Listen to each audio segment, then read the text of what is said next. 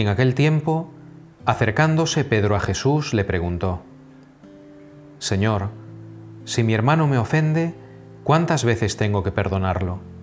¿Hasta siete veces? Jesús le contesta, No te digo hasta siete veces, sino hasta setenta veces siete.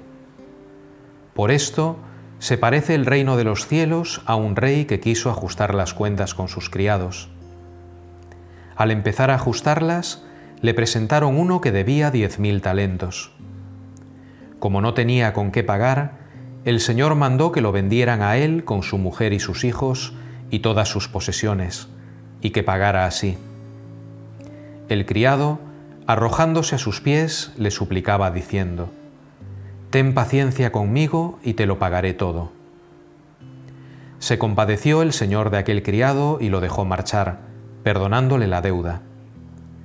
Pero al salir, el criado aquel encontró a uno de sus compañeros que le debía cien denarios, y agarrándolo lo estrangulaba diciendo, Págame lo que me debes.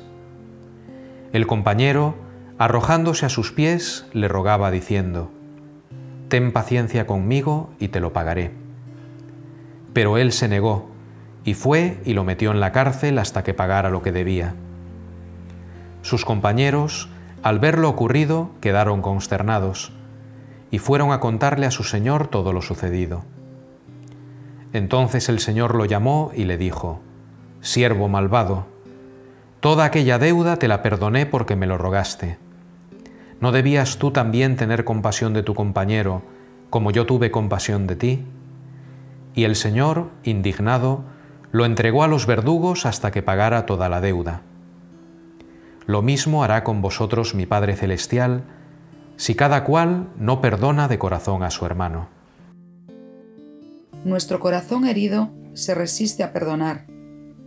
Nos cuesta tender la mano a aquellos que no se han portado bien con nosotros, que nos han hecho daño o que nos han ocasionado algún sufrimiento. Sin embargo, cuando leemos la parábola de hoy en primera persona, percibimos la gran generosidad del perdón de nuestro Padre Dios para con nosotros la sobreabundancia de su misericordia y de su ternura.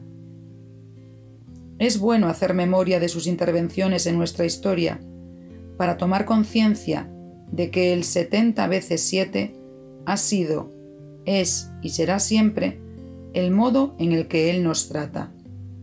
Una disposición firme, decidida y cotidiana al perdón respecto de nuestras incoherencias y ambigüedades faltas y omisiones, pecados y miserias. La mirada de Jesús desde la cruz quiere prolongarse en nuestras personas, vidas y relaciones. La cuaresma será auténtica cuando dejemos que el 70 veces 7 se encarne en nosotros, cuando despleguemos un estilo relacional que manifieste especialmente el perdón entrañable del que nosotros ya hemos hecho experiencia por pura gracia, actualizando la perenne memoria de su paso salvador.